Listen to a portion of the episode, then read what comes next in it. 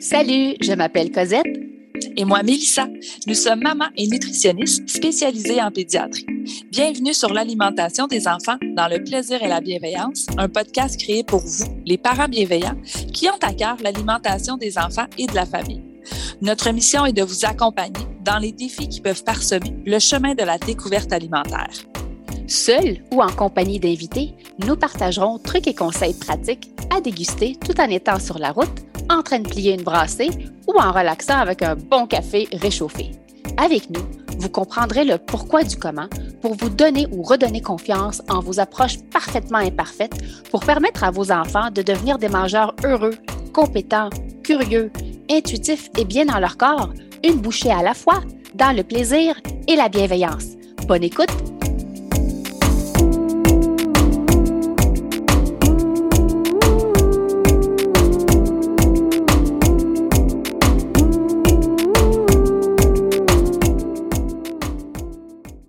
Salut les parents bienveillants et bienvenue au podcast L'alimentation des enfants dans le plaisir et la bienveillance. Vous avez l'option de nous écouter sur votre plateforme d'écoute préférée ou de nous regarder sur la chaîne YouTube des nutritionnistes en pédiatrie. Salut Cosette! Salut Mélissa! On va aborder un sujet. En fait, c'est une question qui nous revient souvent, soit mm-hmm. sur nos plateformes en consultation, en message privé. C'est mon enfant est une bébête à sucre au secours. Donc, comment je peux aider mon enfant? C'est ce que les parents cherchent. Comment être capable d'accompagner ou d'aider notre enfant à diminuer cette Là, je fais des guillemets pour ceux qui ne nous, qui, nous regardent pas sur la chaîne YouTube, à diminuer son obsession euh, au sucre et comment je peux également l'aider à avoir une saine relation avec tous les aliments. Donc, tout d'abord, on veut peut-être commencer par vous rassurer euh, parce que c'est normal que vos enfants et mm-hmm. même vous-même aimiez et préférez ce goût sucré. C'est une question de survie à la base. Donc, c'est dans notre nature en tant qu'être humain de chercher les aliments euh, qui vont nous donner du carburant, donc les aliments plus sucrés. Et plus les enfants sont jeunes, bien, plus ils ont tendance à chercher ces aliments-là. Ils sont en croissance, nos enfants. Donc, ça reste que c'est un comportement qui peut être normal. Donc, si votre enfant aime Là, encore une fois, je nomme quelques aliments. Ça peut être des bonbons, ça peut être des compotes, ça peut être des fruits, ça peut être tout ce que vous, vous allez catégoriser en, entre guillemets de sucrerie. Je hais ce terme-là, mais je veux vraiment que vous compreniez ce à quoi on fait allusion. Ben, c'est normal. Mais le problème, quand c'est problématique, c'est quand vous avez l'impression qu'ils sont, encore une fois, obsédés par ces aliments-là, qu'ils occupent leur pensée, ils pensent tout le temps, euh, ou qu'ils en mangent en cachette, ou ils ont de la difficulté à arrêter euh, parce qu'ils sont en présence de ces aliments-là. Donc, c'est là où on se dit, oups, il y a une petite cloche qui devrait sonner puis dire, on devrait peut-être mieux les accompagner euh, mm-hmm. là-dedans. Donc, on va parler euh, de la façon euh, de les accompagner pour développer cette relation saine avec tous les aliments, mais surtout avec les aliments qui vont aller chercher un peu plus de sucre, euh, pour pas que ça soit un problème au niveau du comportement de l'enfant. Donc, ça revient vraiment à plusieurs choses qu'on peut faire. Puis, a deux points, donc deux stratégies ou astuces qu'on a déjà abordées dans la saison 1 du balado, mais ça vaut la peine de les répéter parce qu'à la base, ça reste que ces deux points hyper, hyper important. Le premier, c'est la neutralité alimentaire. On en a parlé à l'épisode 50 de la saison 1. Donc, si vous ne l'avez pas écouté, je vous encourage fortement à aller l'écouter. Ça vaut la peine. C'est hyper, hyper important, la neutralité alimentaire, quand on parle des aliments. C'est énorme. C'est vraiment, ça peut, paraître banal pour vous, mais comment on aborde les aliments, comment on les nomme, langage qu'on utilise a un impact incroyable sur nos enfants. Est-ce qu'on parle des aliments étant bons et mauvais, euh, spécial, gâterie, tricherie, bon pour la santé, mauvais pour la santé. Je ne m'attarderai pas trop là-dessus parce qu'il y a un épisode complet là-dessus, mais on le mentionne, on passe rapidement, mais ce n'est pas parce que ce pas important, c'est parce qu'on a d'autres points qu'on aimerait aborder avec vous dans cet épisode-là, même ça vaut la peine d'écouter euh, ce qui est en lien avec la neutralité alimentaire quand on parle des aliments. L'autre point, c'est le partage ou la division des responsabilités. Puis ça, là, c'était les premiers épisodes de notre balado. On a mis la table avec ça. Donc, c'est les trois premiers épisodes, 1, 2, 3.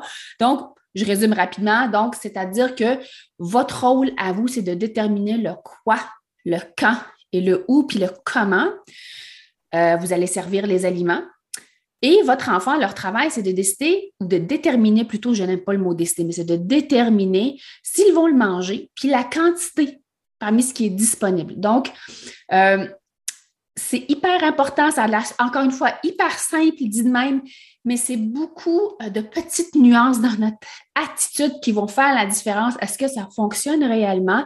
Est-ce que mon enfant sent réellement qu'il peut déterminer euh, ce, point-là dans son, dans son alimentation à lui? Est-ce qu'il peut pleinement occuper ce rôle-là dans son alimentation? Donc, ça vaut vraiment, vraiment. Est-ce qu'il sent qu'on lui fait confiance aussi dans la reconnaissance puis dans le fait qu'il peut décider du, du si et du, euh, et du combien? Puis ici, je pense qu'on le répète souvent parce que là, justement, on va parler de la place des aliments un petit peu plus sucrés, mais on le répète, c'est vous qui allez déterminer quand ces aliments-là vont être disponibles aussi. Ça fait partie de la division du partage de responsabilités. Donc, nous-mêmes, on le répète souvent en consultation, mais je pense que c'est pour ça qu'on voulait revenir sur ces épisodes-là pour que vous compreniez bien toutes les nuances du partage des responsabilités. Vous avez quand même euh, un contrôle, une structure à mettre en place pour accompagner votre enfant à développer une relation saine avec tous les aliments. Oui. Puis parfois, ce qu'on nous dit, c'est que oui, j'ai un langage neutre, oui, j'ai le partage des responsabilités, mais ça reste que mon enfant est une bébête à sucre. Il reste vraiment mm-hmm. mettre le focus là-dessus. Est-ce qu'il y a autre chose qu'on peut faire? Oui, bien évidemment. Puis ça, ça va varier d'une famille à l'autre. Puis ça va varier. Tous les, trucs et astuces, c'est à personnaliser à la maison. C'est pas une recette euh, one fit for all. Ça ne fonctionne pas comme ça. Donc, vous êtes tous partis d'un certain point avec vos enfants, avec votre vécu alimentaire, puis on va cheminer ensemble. Mais c'est de vraiment prendre l'information, ce qui colle à votre réalité, puis ça se peut que ça vous dérange ce qu'on va vous dire dans les trois mm-hmm. prochains points. c'est normal parce qu'on voit l'alimentation différemment, euh, parce que la science, elle a évolué. Tu sais, la nutrition, c'est une science en évolution. Donc, on connaît beaucoup de choses au niveau du comportement des enfants qu'on ne connaissait pas dans les années 80. OK, on va être très honnête avec vous. Donc, on essaye un petit peu euh, de nous mettre à jour euh, dans notre façon d'être, dans notre parentalité, et c'est pas facile. Puis on, en est témoin, on n'est pas facile, on est parents. Euh, on a vécu dans ces années-là également, on a grandi avec nos parents, nos grands-parents.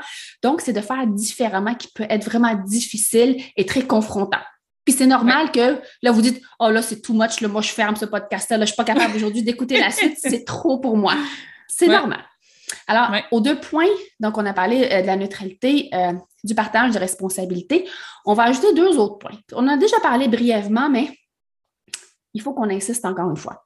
C'est de servir ce que vous appelez, entre guillemets, encore, le dessert ou l'aliment sur lequel l'enfant met le focus. Ça peut être des framboises, des compotes de pommes, euh, avec le repas et non pas après. Moi, j'ai été élevée, il était après. Et graduellement, il a été inclus en partie, euh, partie incluse du repas. Euh, donc, servir ce que vous, dans votre mentalité ou dans votre façon, dans vos habitudes alimentaires, tout ce qui est sucrerie, entre guillemets, dans la même assiette de l'enfant, ou si vous faites le, repas au centre de la table, bien, en même temps que tout le reste de la nourriture. Pourquoi? Parce qu'en gardant le dessert après le repas, peut parfois envoyer le message que cet aliment-là est perçu comme une récompense après avoir mangé un repas plate, ennuyeux, puis fade. Mm-hmm. OK? C'est pas tous les enfants qui vont l'interpréter de cette façon-là, mais un enfant qui a tendance à être une bibite à sucre, qui focus sur ces aliments-là, a peut-être eu l'impression que c'est ça le message qui passe. Pour ça, je vous dis, si chez vous, que vous le présentez au début, au milieu, à la fin, ça change absolument rien, parfait, votre enfant n'a pas interprété ça, ce message-là, ou cette façon de faire de cette façon-là. Donc, on essaie de le mettre vraiment en même temps, que ce soit dans l'assiette de l'enfant ou au centre de la table, euh, à disposition de, tout le monde. Donc, moi, ouais, Cosette, avant que tu poursuives, moi, j'ajouterais justement qu'on le dit, si ça devient une récompense, puis que tout le focus est un petit peu mis sur cet aliment-là qui est servi à la fin du repas, c'est donc bien bon. L'enfant apprendra pas non plus à apprendre à avoir du plaisir à manger ceux qui sont là. Tout de suite, il est catégorise, ça c'est moins bon, mais il faut que je le mange si je veux avoir l'aliment qui est meilleur. Donc, d'un point de vue du développement des préférences alimentaires, on veut aussi que l'enfant soit capable de développer, puis que selon ses goûts, peut-être que ce soir, le spaghetti, il goûte donc bien bon, puis j'ai plus envie de manger mon spaghetti, puis je vais laisser faire la compote parce que j'ai plus de place, mais c'est que ça lui permet vraiment vraiment de prendre conscience de des goûts et d'apprendre aussi à avoir du plaisir à manger ceux-là. Le plaisir est différent peut-être de l'aliment plus sucré euh, qui va aussi être présenté, mais c'est aussi parce que euh, pour toutes ces raisons-là, pour qu'ils apprennent à avoir du plaisir aussi à manger les aliments qui lui sont servis là, et pas juste qu'ils le voient comme une, un passage obligé pour se rendre jusqu'au dessert. Oui. Donc, le dessert n'est pas plus ou moins excitant, c'est juste une autre partie du repas. Il a juste un goût plus sucré. Euh, donc, si nous, on y a juste accès après le repas ou seulement si les légumes sont mangés, bien, ce qu'on apprend à, nos enfants, c'est que le dessert est beaucoup plus fun. Il faut le mériter, comme tu dis, un passage obligé et peut-être même une récompense pour un bon comportement qui a été de manger leurs légumes. Tu sais, c'est, on ne le fait pas exprès, mais c'est juste d'y penser. Ça se peut que nos enfants l'interprètent de cette façon-là. C'est pour ça que parfois, les légumes, c'est arc parce que c'est comme si c'était un passage obligé. Ils ont l'impression pour accéder à quelque chose qui pour eux, c'est un goût pas inné aimer les aliments euh, qui sont un peu plus sucrés. Donc, on va essayer de servir ce que vous appelez dessert ou l'aliment sur lequel l'enfant met le focus en même temps que tous les autres aliments. L'autre point, notre point 4, ça, c'est un gros point, OK? Je sais que ça va déranger. C'est lui qui risque d'être confrontant, exactement. On vous prépare, on le sait, nous-mêmes, on l'a vécu, mais oh ça se peut que vous le trouviez confrontant, celui-là. Oui. Il fait partie, en fait, euh, du principe du partage des responsabilités, mais il peut être interprété de tellement de façons différentes et il peut être appliqué de façon différente. Donc, selon ce, selon ce que vous êtes à l'aise de faire à la messe. Mais en gros, c'est que l'enfant détermine le combien. N'oubliez pas, mm-hmm. vous décidez ce que vous allez mettre sur la table. Donc, si vous dites c'est des Oreos, c'est des Oreos, compote de pommes, compote de pommes, ben nous, euh, il n'y en a pas ce soir, ça va être le repas, les légumes, le potage, tout ça.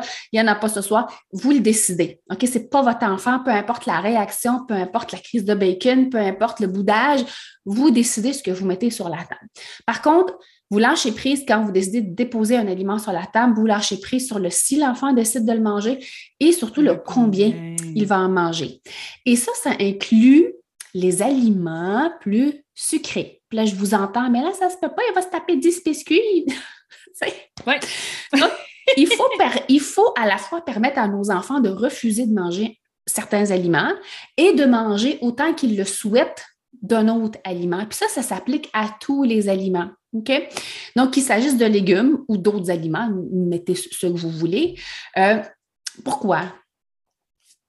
C'est qu'on évite la restriction autour de ces aliments-là. Puis ça, Mélissa, ça c'est un de tes sujets d'Ada, c'est qu'on sait que dans la littérature, la restriction, elle est très régulièrement associée à des comportements alimentaires qu'on appelle obsessif et limite même compulsif. Oui, oui, exactement. C'est ça l'impression que notre enfant, puis même nous comme adultes, c'est pour ça qu'on vous disait que cette partie-là va peut-être être votre partie la plus confrontante parce qu'elle va vous ramener à votre propre relation avec ces aliments-là. Et si vous-même, vous ne vous faites pas confiance quand vous mangez ces aliments-là, ah, moi, je peux pas avoir ça des Oreos à la maison, justement parce qu'on a cette euh, cette réaction-là, euh, ça vient de la privation. Et la privation peut être physique, donc vraiment le fait que je ne suis pas exposée assez souvent, mais la privation peut aussi être mentale, donc je me dis, il faut pas que j'en prenne, il faut pas que j'en prenne, il faut pas que j'en prenne. Comme je disais, comme adulte, on peut l'avoir. L'enfant, tranquillement, peut aussi l'internaliser. S'il nous entend dire, ben non, il ne faut pas qu'on en mange trop souvent. Ça, tu sais, il ne faut pas en manger trop souvent. Ça, tu sais.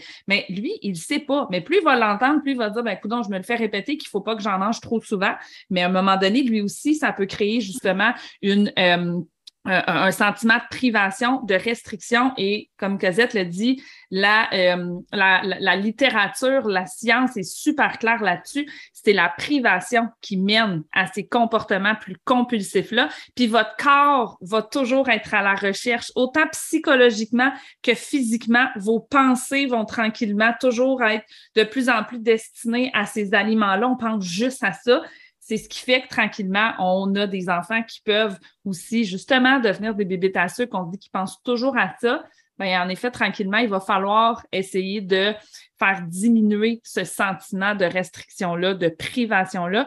On le dit, l'enfant le ressent. Est-ce que ça veut dire que vous, vous le privez? Non, pas nécessairement, mais votre enfant, c'est, tu sais, je veux dire, il y a ce ressenti-là et on va vouloir mettre en place certaines euh, stratégies pour lui permettre tranquillement de, de, perdre un peu, d'atténuer, comme on disait, de, diminuer cette obsession-là. Ben, je sais que votre objectif, c'est qu'il soit moins attiré. Donc, le réflexe de parents, c'est d'en proposer moins, mais c'est qu'on fait, ça crée l'effet inverse. Je sais que ça peut paraître contre-intuitif, mais plus ils y sont exposés, moins il y a ce sentiment de restriction, la switch désir extrême n'est pas à full on lorsqu'ils sont en présence de ces aliments-là. Donc, c'est vraiment avoir une approche qui est plus détendue, mais avec des mm-hmm. limites, tu sais, des limites qui sont quand même claires. Il y a une structure, exactement. Oui. Comme, le, propose le partage des responsabilités. Donc, c'est un des moyens pour aider les enfants à avoir une relation qui est saine avec tous les aliments, puis surtout réduire cette obsession des aliments qui sont un peu plus euh, sucrés. Donc, là, vous allez me dire, OK, mais ils vont manger 10 biscuits. Est-ce que c'est important de proposer ce qu'on appelle, souvent on va dire des, portions illimitées. Mais ce n'est pas nécessaire de le faire à chaque fois que vos enfants vont être exposés à ces aliments-là.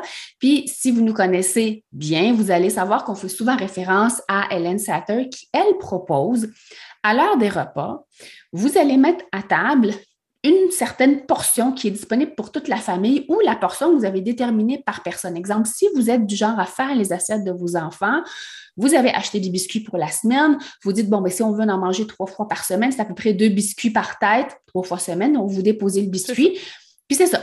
Ou vous allez les mettre dans une assiette, puis vous allez, tu sais, pratiquer un peu le partage entre les enfants selon l'âge, parce que les plus jeunes, c'est un peu plus difficile. Bon, on en prend chacun deux. Puis s'il en reste, bien, on peut attendre à la fin si j'en ai encore envie, puis il va en avoir encore là.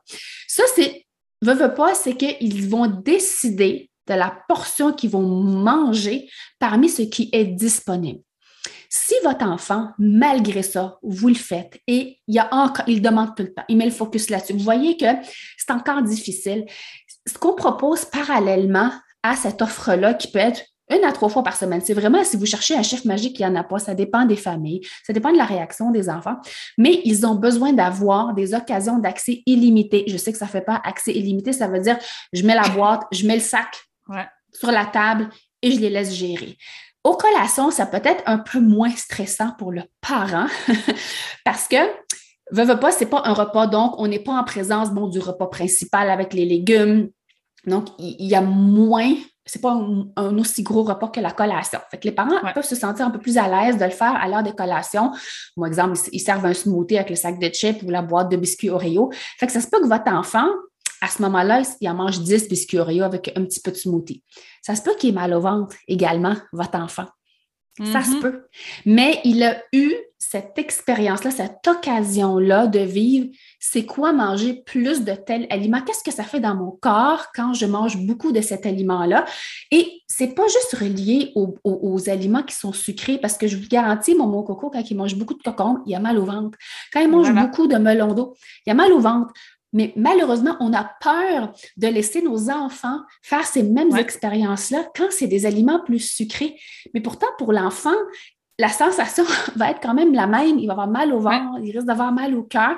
Sauf qu'on dit, on se sent bon parent. Oh, c'est pas grave, il a abusé des cocombes. Je mets abusé entre guillemets. Il a abusé du melon d'eau.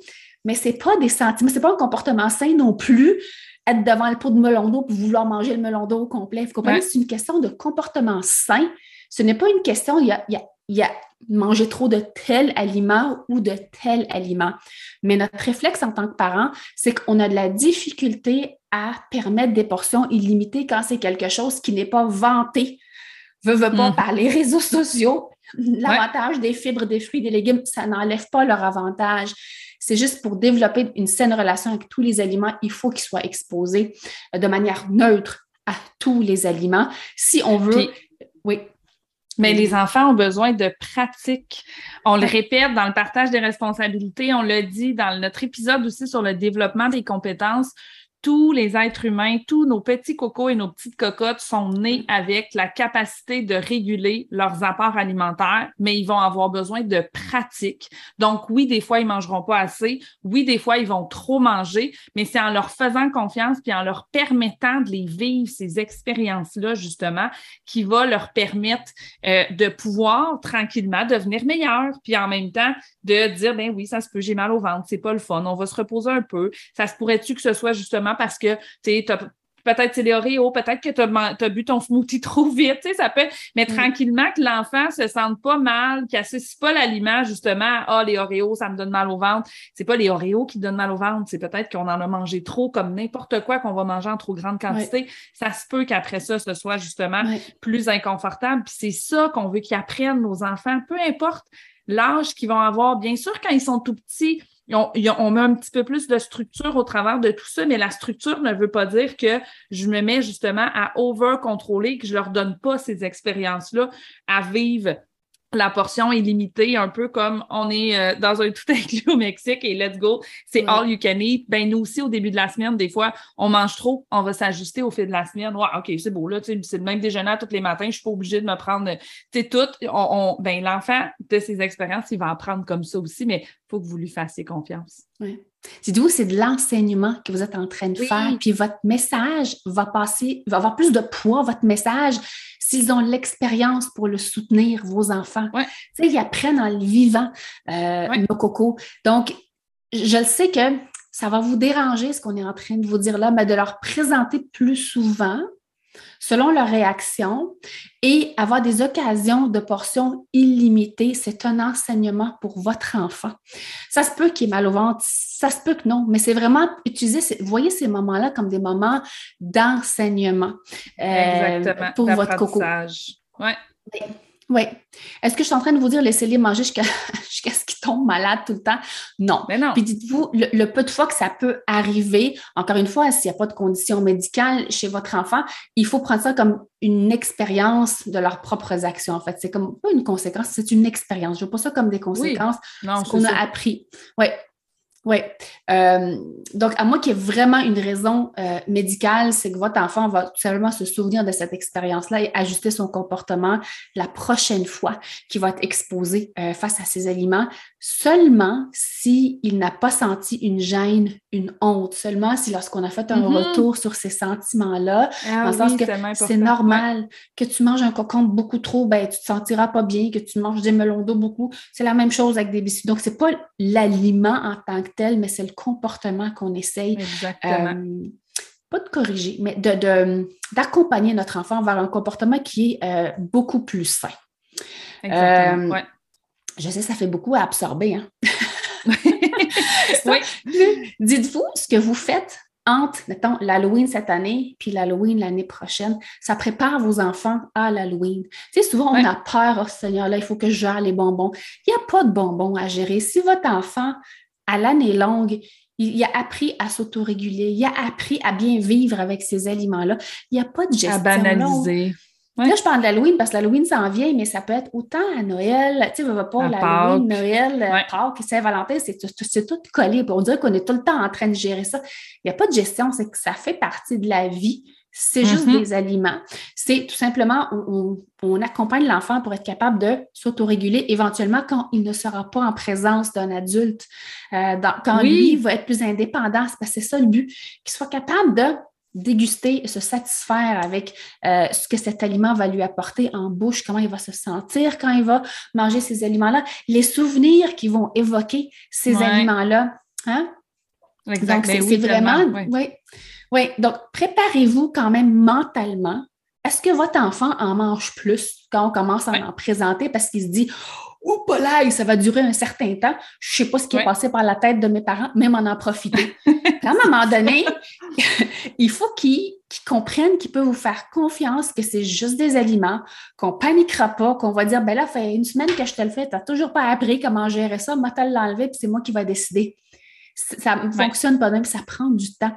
Il faut que cette, ce lien de confiance-là s'installe et que votre enfant mm-hmm. vous fasse réellement confiance que vous lui faites confiance en ses capacités d'être capable de s'auto-réguler. Ça dérange plus vous que l'enfant, je vous dis. C'est plus nous que ça ben dérange parce qu'on n'a pas ben été élevé comme ça.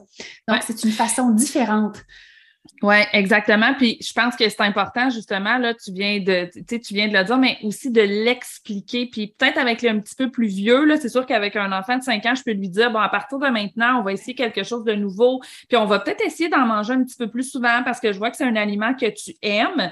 Donc, quand ils sont plus vieux, c'est bien de leur expliquer, justement, de les impliquer là-dedans pour qu'il n'y ait pas nécessairement trop cette peur-là de, ben, mais qu'est-ce qui se comment ça se fait que là, tout d'un coup, elle me laisse manger mes biscuits là, puis là, qu'est-ce qui va se passer? Puis tu sais, qu'on dit rien, on fait juste le mettre là, puis on, regarde. Mais non, je vais leur expliquer qu'on a envie d'essayer quelque chose pour leur permettre justement d'apprendre à se réguler. Fait que quand ils sont plus vieux comme ça, là, vous pouvez leur poser des questions. Des fois, on parlait de la portion au dessert. Bien, comment je sers le dessert au centre de la table quand mes enfants sont peut-être un petit peu plus vieux?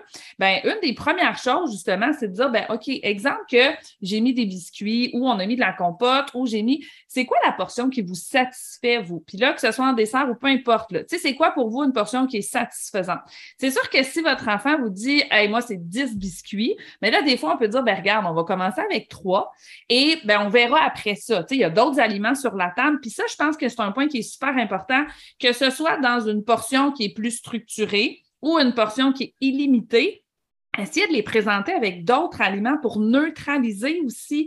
Tu sais, c'est pas juste, hey, après-midi, la collation, on mange juste des Oreos. C'est sûr que votre enfant va peut-être avoir de la difficulté à se réguler parce qu'il a faim.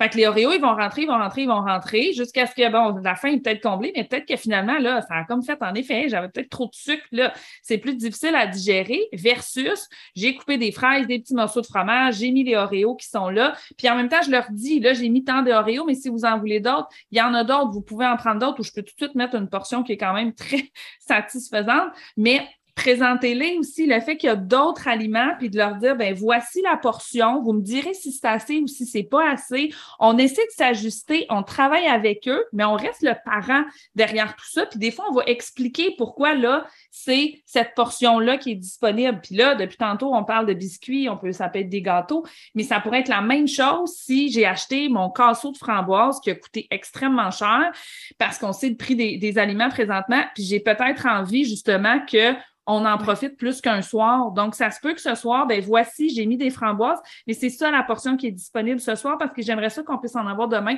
et après-demain. Même avec les plus jeunes, on peut l'expliquer le pourquoi c'est cette portion-là qui est disponible. Cosette l'a dit tantôt, mais quand on dit que l'enfant gère le combien, ben, il va gérer son combien parmi les portions que moi, j'ai essayé du mieux que je pouvais de rendre disponibles. Mais je leur dis, là, je ne suis pas dans un buffet au Mexique. On n'est pas dans un tout inclus que tu veux un deuxième, un troisième, un quatrième hamburger, ben vas-y, va t'en chercher un autre. Je n'irai pas refaire cuire un hamburger parce que j'ai peut-être mal, de, mal calculé mes portions au départ ou parce que ben, j'apprends à l'enfant à se réguler au travers de ce qui est disponible. Puis des fois, ben, il y a des aliments que, ah ben là, la lasagne, il n'y en a plus. Mais oui, maman, il en reste sur le comptoir. Non, ces portions-là, c'est prévu pour les lunchs. Là, la lasagne, on, on a tous mangé la portion qui était prévue. Si tu as encore faim, j'ai mis autre chose sur la table. Donc, c'est tout est dans notre intention derrière ça. C'est pas de gérer ces quantités, c'est pas de se dire Ah, faut pas qu'il mange trop de pâtes, faudrait que. Non, l'intention derrière, c'est juste un petit peu, comme je disais, le gros bon sens que je peux aussi rendre des portions disponibles. Mais là, assurez-vous que cette portion-là, elle est